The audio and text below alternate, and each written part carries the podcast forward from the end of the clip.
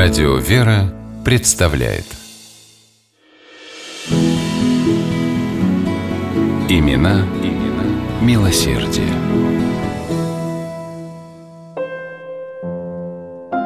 В доме священника русской дипломатической миссии протеерея Стефана Сабинина ожидали гостя.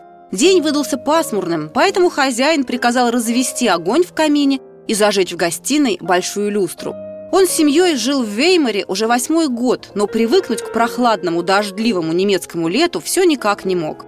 Но вот прозвенел колокольчик, и в комнате появился, стряхивая капли дождя с черной крылатки, широкой шелковой накидки, сам автор Миргорода и вечеров на хуторе близ Диканьки Николай Васильевич Гоголь. Он был в Веймаре проездом и заехал, чтобы познакомиться с отцом Стефаном и поговорить с ним о своих духовных исканиях.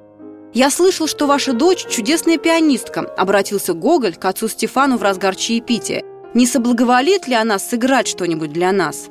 Из-за стола поднялась юная худощавая девушка. Ее звали Марфой. Недавно ей исполнилось 14. Она действительно была одной из лучших воспитанниц композитора Ференца Листа и уже снискала своим талантом известность среди европейских поклонников музыки. «Что господину Гоголю будет угодно услышать?» – спросила Марфа, поклонившись. «Шопена, если изволите», – задумчиво ответил писатель. Прекрасные звуки наполнили комнату. Гоголь слушал, затаив дыхание. Эту единственную встречу с великим русским писателем Марфа Степановна Сабинина, основательница Российского Красного Креста и выдающаяся благотворительница своего времени, будет вспоминать как одно из самых значимых событий в своей жизни – Другое событие, последовавшее через несколько лет после визита Гоголя, и вовсе изменило жизнь Марфы Степановны. Императрица Мария Александровна предложила Сабининой стать преподавательницей музыки для ее детей, великого князя Сергея Александровича и великой княжны Марии. Марфа Степановна приняла предложение и в 1860 году выехала в Россию.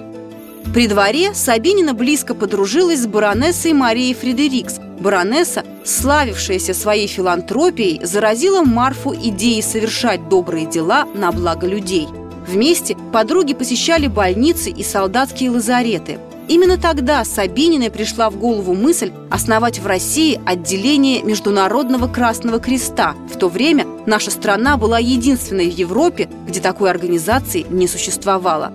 Суть идеи была в объединении благотворительных движений сестер милосердия в одно общество. Это позволило бы вести более широкую деятельность. Императрица горячо поддержала Марфу Степановну и лично сделала первое пожертвование в пользу российского общества попечения о раненых и больных в войнах, а Марфу Сабинину назначила его председателем. В Ялте, куда Сабинина уехала после окончания службы при дворе, она взялась за организацию общины сестер милосердия. Вскоре созданная ею система показала себя в деле. Началась сербско-турецкая война. В июле 1876 года Марфа Степановна вместе с группой крымских сестер поехала в Белград для оказания помощи раненым.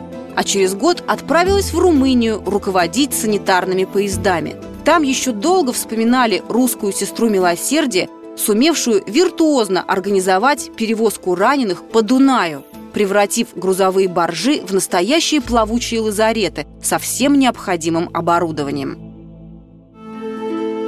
Отличилась крымская община и в 1877 году во время русско-турецкой войны. Женщины бесстрашно эвакуировали раненых прямо с поля боя – Самоотверженные сестры были удостоены государственных наград, а в Петербурге императрица попросила Сабинину взяться за устройство барачного лазарета, по примеру тех, что существуют в Европе. Но заявила, у меня нет на то ни денег, ни доктора, который бы мог помочь вам, устройте сами. Марфа Степановна с помощью своей верной подруги и единомышленницы Марии Фредерикс сумела найти средства и персонал – Вернувшись в Крым, Сабинина занялась строительством храма и бесплатной больницы при нем. Крымчане остро нуждались и в том, и в другом. Ей активно помогала Мария Фредерикс, а также мать и сестры, которые, будучи прекрасными художницами, расписали своды и иконостас церкви. Последние годы жизни Марфа Сабинина провела в Ялте, где и скончалась в январе 1892 года. А запущенный ею удивительный механизм под названием «Российское общество Красного Креста» исправно действует и по сей день. Имена, имена милосердие.